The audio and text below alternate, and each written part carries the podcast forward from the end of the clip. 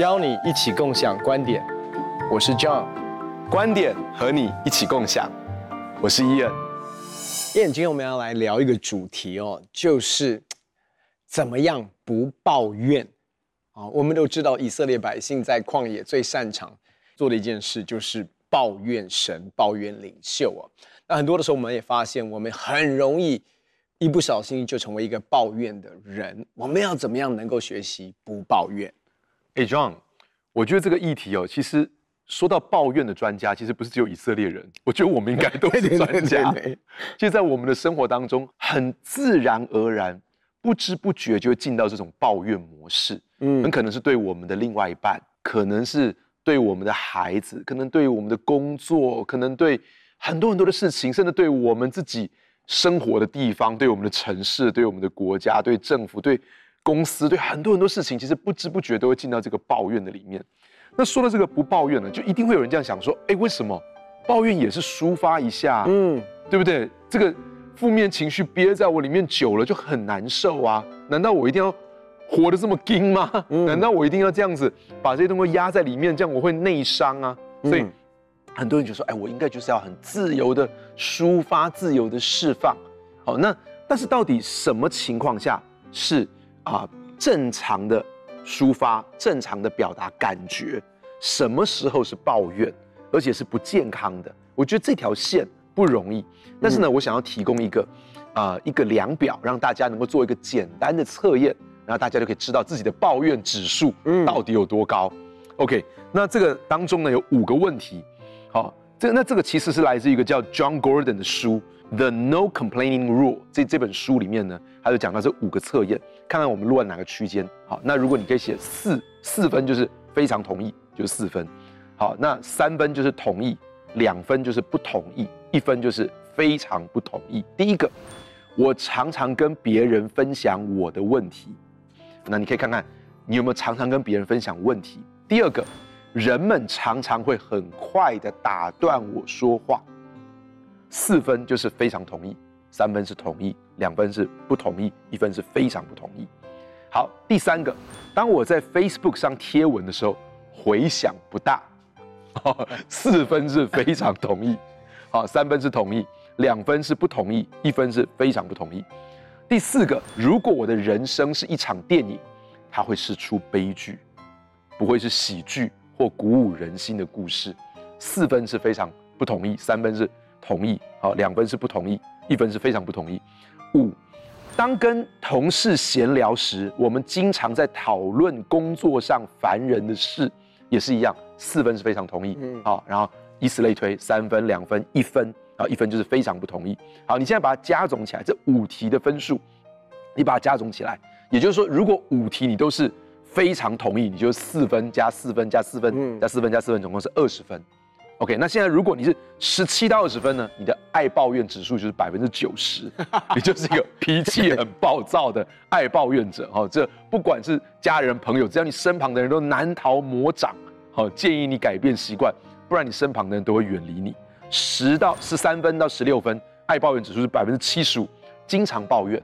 你明明好事都可以拿来抱怨，旁边人已经对此感觉到无奈，嗯、甚至在私底下可能开你玩笑、嘲笑你。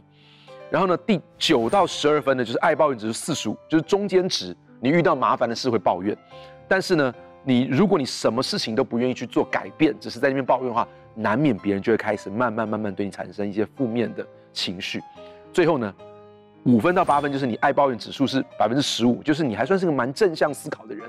你个性算乐观的，你会常常分享正能量。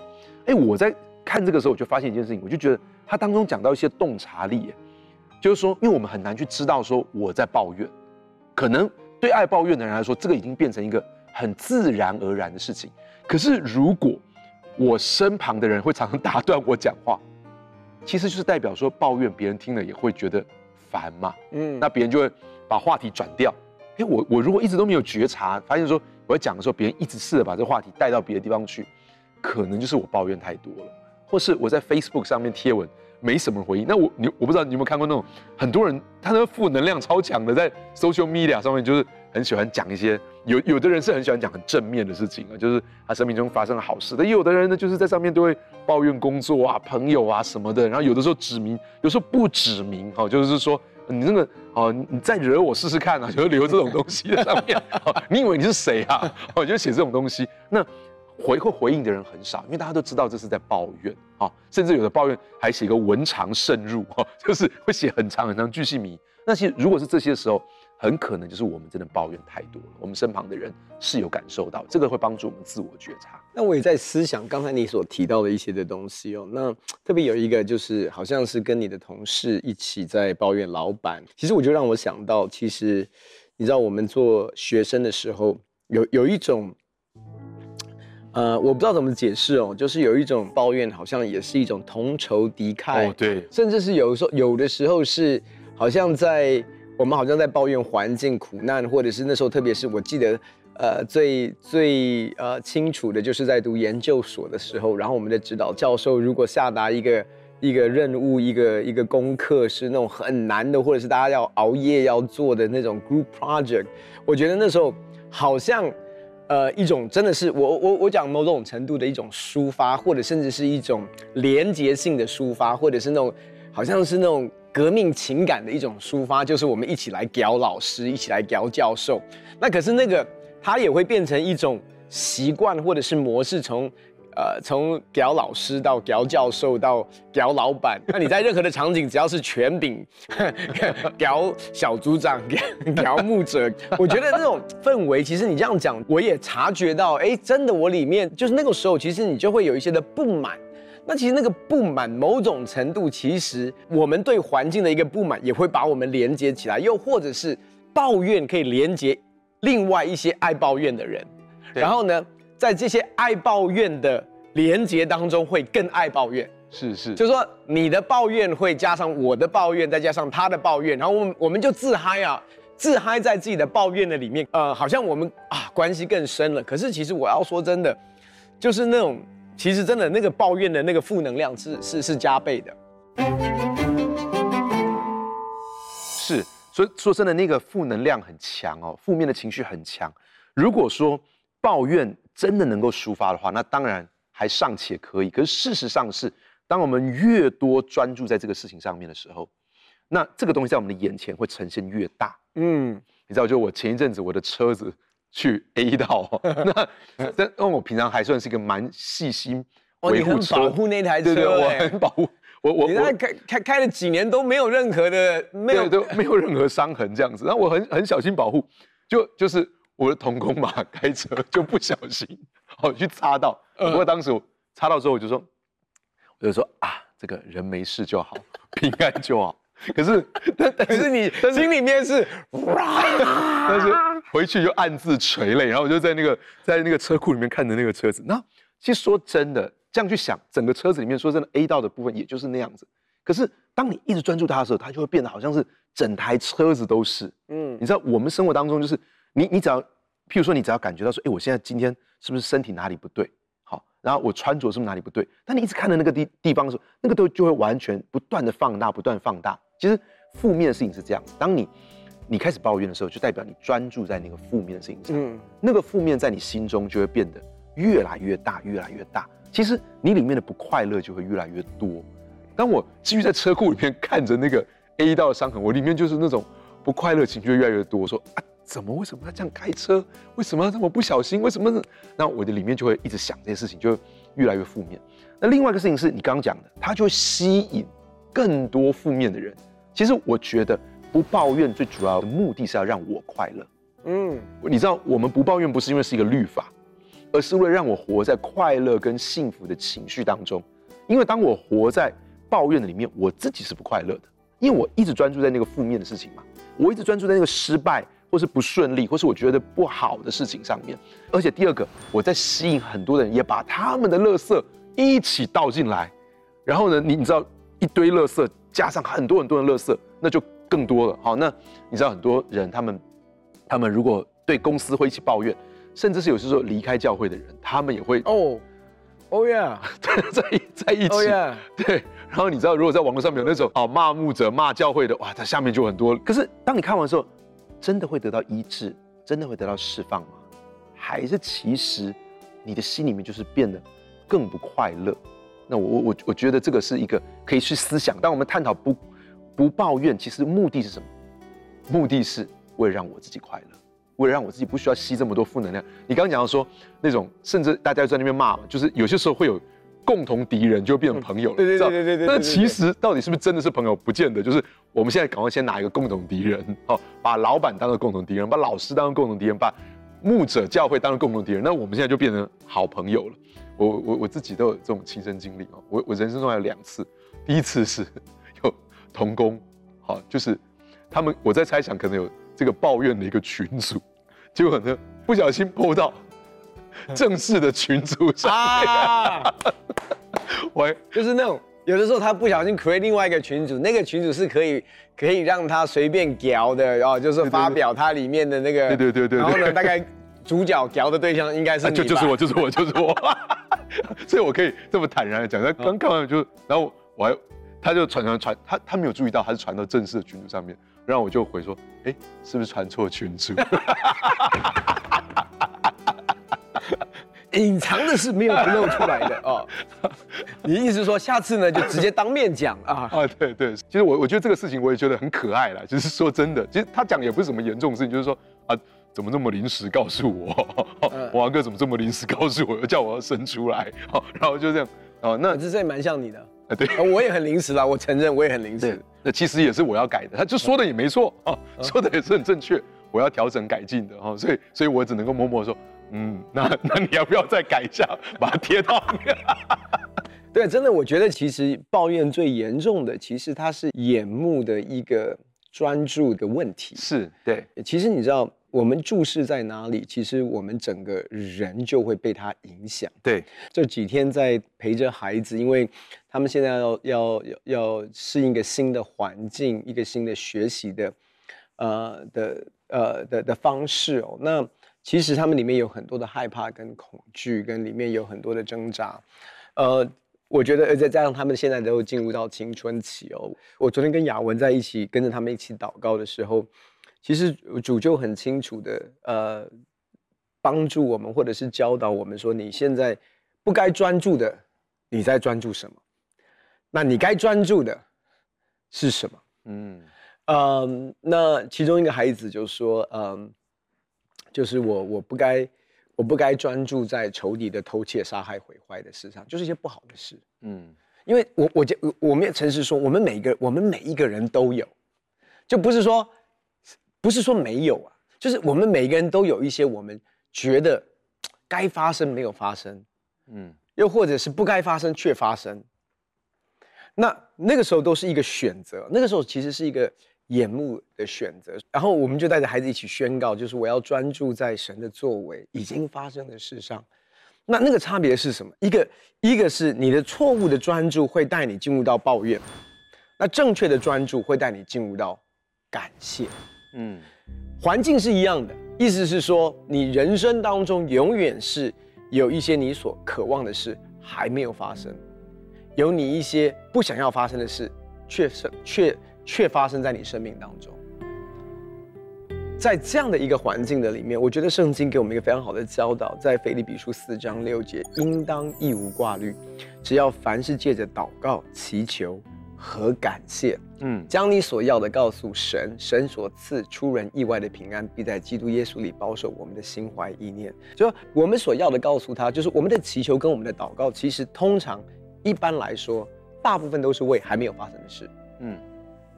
又或者是，嗯，已经发生，可是我们不想让它发生的，我们祷告他赶快离开，大概是这样子。所以，你你知道，当你眼睛定睛在我跟神，我跟你要这件事，这件事都没有发生，其实你知道要久了，我们会抱怨呢，因为你在看的是还没有发生的事，而且你发现你祷告越迫切，然后事情越 delay 的时候，你的心情是在一个。怎么会这样？我觉得以色列百姓当时就是这样的一个心境，嗯，对不对？我们出来了，要水没水喝，要食物没食物吃，有食物的时候又是奇奇怪怪的这个玛纳，OK，所以，嗯，这个是一个非常重要的一个操练。所以为什么保罗说祷告祈求要加上感谢？其实保罗在教导我们一件事，就是一无挂虑的秘诀。嗯，其实是你所求的每一件事，你一定要加上 Thanksgiving 感谢。是，意思说，我其实在看，哎，主，我真的很希望，假设我我我很希望，呃，我很希望我的家人信主。OK，那我就在看我的家人还没信主，所以我跟神求我的家人要信主。可是，在我求家人信主的时候，我一定要加上感谢。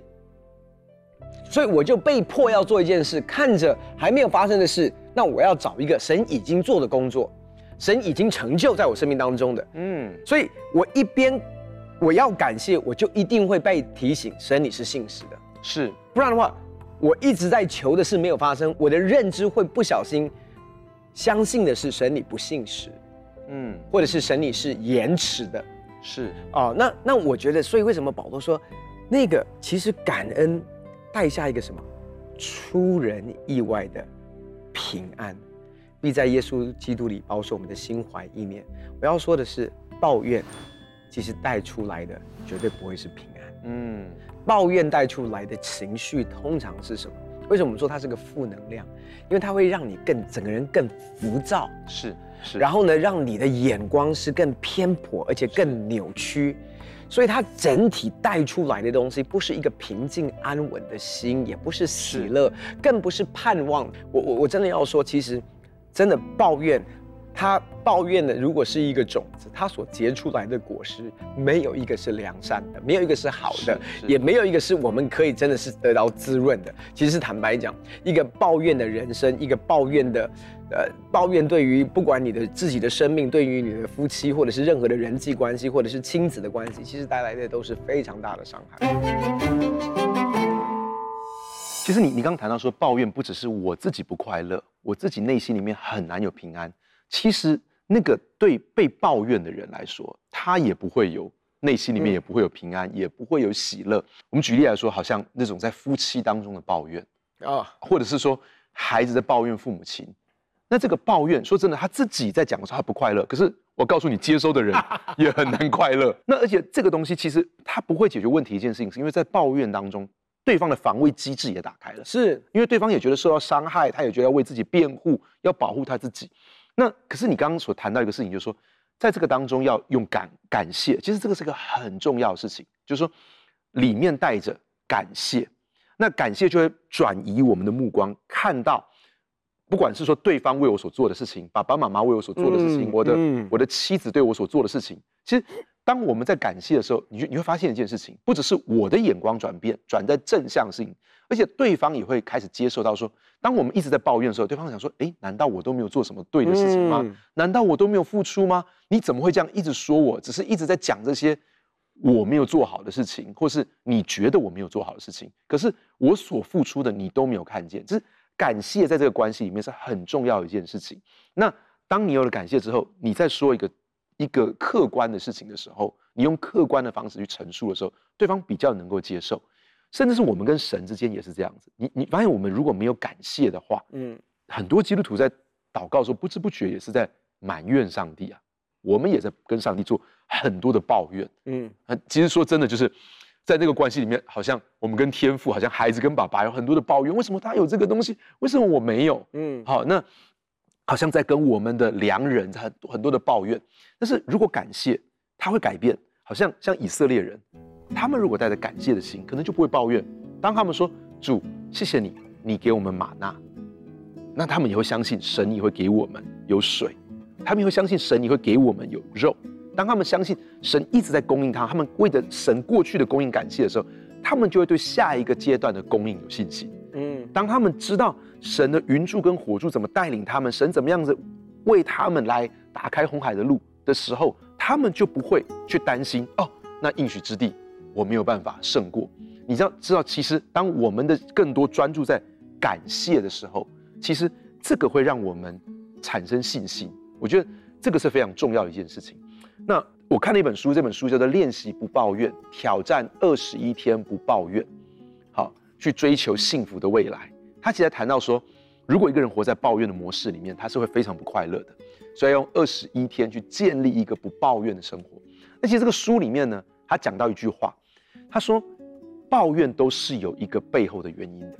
嗯，我我觉得这个这个很好，就是说，其实每个人的抱怨里面都有一个很正当或是很高尚的原因，就是譬如说我想要得到别人的尊重，我想要得到别人的关注，我想要内心里面得到平静。好，我想要问题能够解决。每一个人当他做抱怨的时候，都会有一个很正当的原因。但是问题是，抱怨不是完成这个事情的方法。嗯，因为抱怨的时候，通常有两种情况：一种是我是在背后说的，嗯，那真正那个被我们说的老师或老板，他根本不知道嘛。我在抱怨的时候，我是在背后说的，他不知道。第二个是我是在他正面说的，可是我并没有提出。任何解决的方法，嗯，我只是一直说我的感觉，而且那个人感觉他没有被感谢，而且我也没有提出任何的方法，所以他说，抱怨固然是有一个正当的原因，但却不是一个好的解决的方法。是，那其实我刚刚说到说，刚这个故事其实没有结束，就是说我我就在我的同工群组里面收到这个同工就跟我说，哎。为什么我就这么临时交代他这个事情啊？那但他搞错群主，他就把他，其实我是在同工群组交代一件事情，然后他要把他转，他就把他转，他以为他转到别的地方，他要转回原本的 群组，然后就说，哎，怎么那么临时这样子？然后，但是其实那个事情呢，我反而收到了。嗯，那那后来我有跟他道歉，我有跟他道歉，那他也跟我道歉，我也跟他道歉。那其实反而在那个之后，我觉得我们的互动，我会今天讲出来是因为。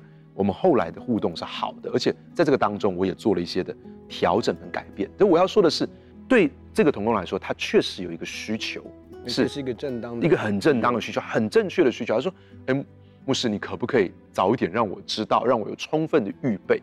那这样子，我觉得我拿给你的时候，你会更满意，我也会觉得更满意，因为我也期待他有好的品质。其实这是个非常正当，只是当他在后面说说，我永远也不会知道，嗯，我也不可能去改变。”但他当他跟我说的时候，那那其实反而我受到了，我也去改变我跟他的互动，我也我觉得我自己也有可以提升，而他的问题也真正的解决，而他就可以有一个更平静的内在。保罗在腓利比书四章六节告诉我们，怎么样能够胜过一个抱怨的人生，说应当一无挂虑，只要凡事借着祷告、祈求和感谢。将我们所要的告诉神，神所赐出人意外的平安，必在基督耶稣里保守我们的心怀意念。很多的时候，我们只是想要把我们要的告诉神。其实，如果我们要的告诉神，没有加上感谢，其实跟抱怨没有两样。可是，一旦我们加上感谢，神就帮助我们的眼目从还没有发生的事，转到神过去已经信实在我们生命当中所成就的事。这个时候，你会发现你的人生不再是单纯的抱怨，而是在还没有发生的事上，仍然相信神的信实，继续相信他。高兴可以跟你们分享我们的观点，也欢迎你在网上上面跟我们分享你的观点，共享观点。我们下次见。